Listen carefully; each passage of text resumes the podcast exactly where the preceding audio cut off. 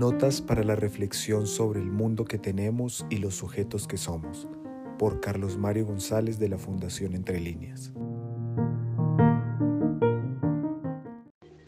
Es pues muy importante precisar la labor epistemológica que ha adelantado seria y rigurosamente un pensador como Marx. Pues sobre este se ha creado una imagen que lo conduce a no ser más que un propagandista, un agitador o un denunciador. Y entonces se le ha llevado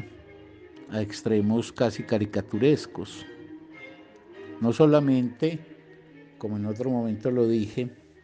por quienes defenestran de él, sino por quienes dicen reconocerlo. Marx es un pensador exigente, riguroso,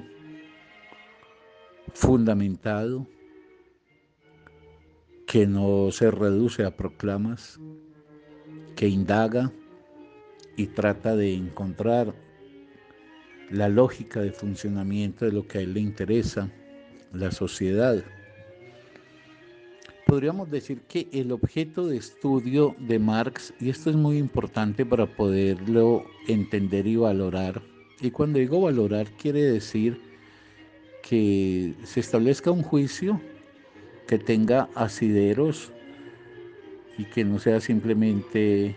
pues una descarga emocional a favor o en contra suyo. Entonces digo que es un pensador riguroso que define como objeto de su estudio el modo de producción. En Marx hay diferentes niveles de reflexión. Uno puede encontrar en Marx análisis de carácter filosófico, de carácter histórico, de carácter político, pero lo que ha hecho a Marx un pensador de relieve y de permanencia en el tiempo es fundamentalmente la indagación que adelantó sobre un objeto preciso que fue la sociedad capitalista,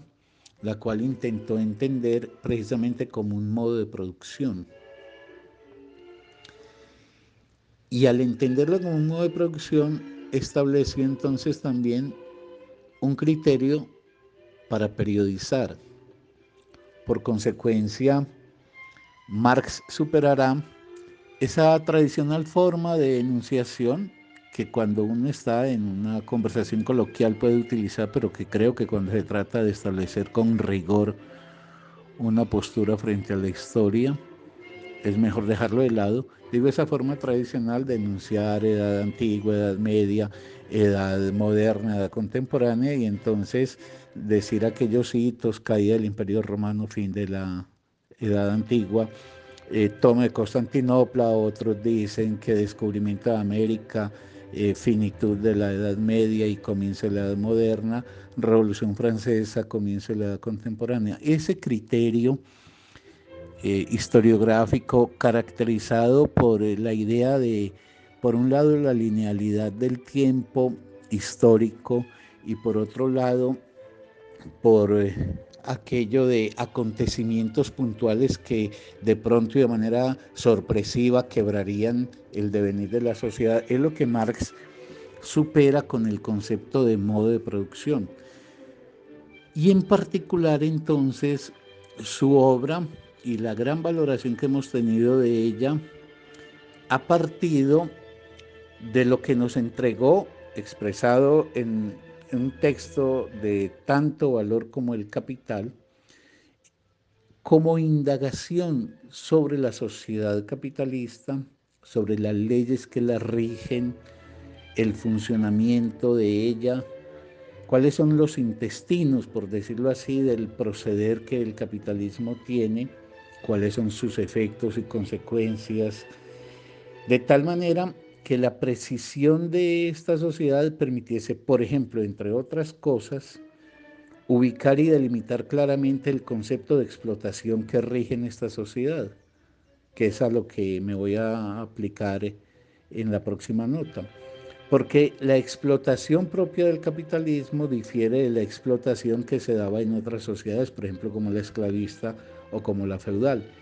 Por eso la importancia con Marx de delimitar bien qué es lo que caracteriza específicamente esta sociedad en una materia como la explotación.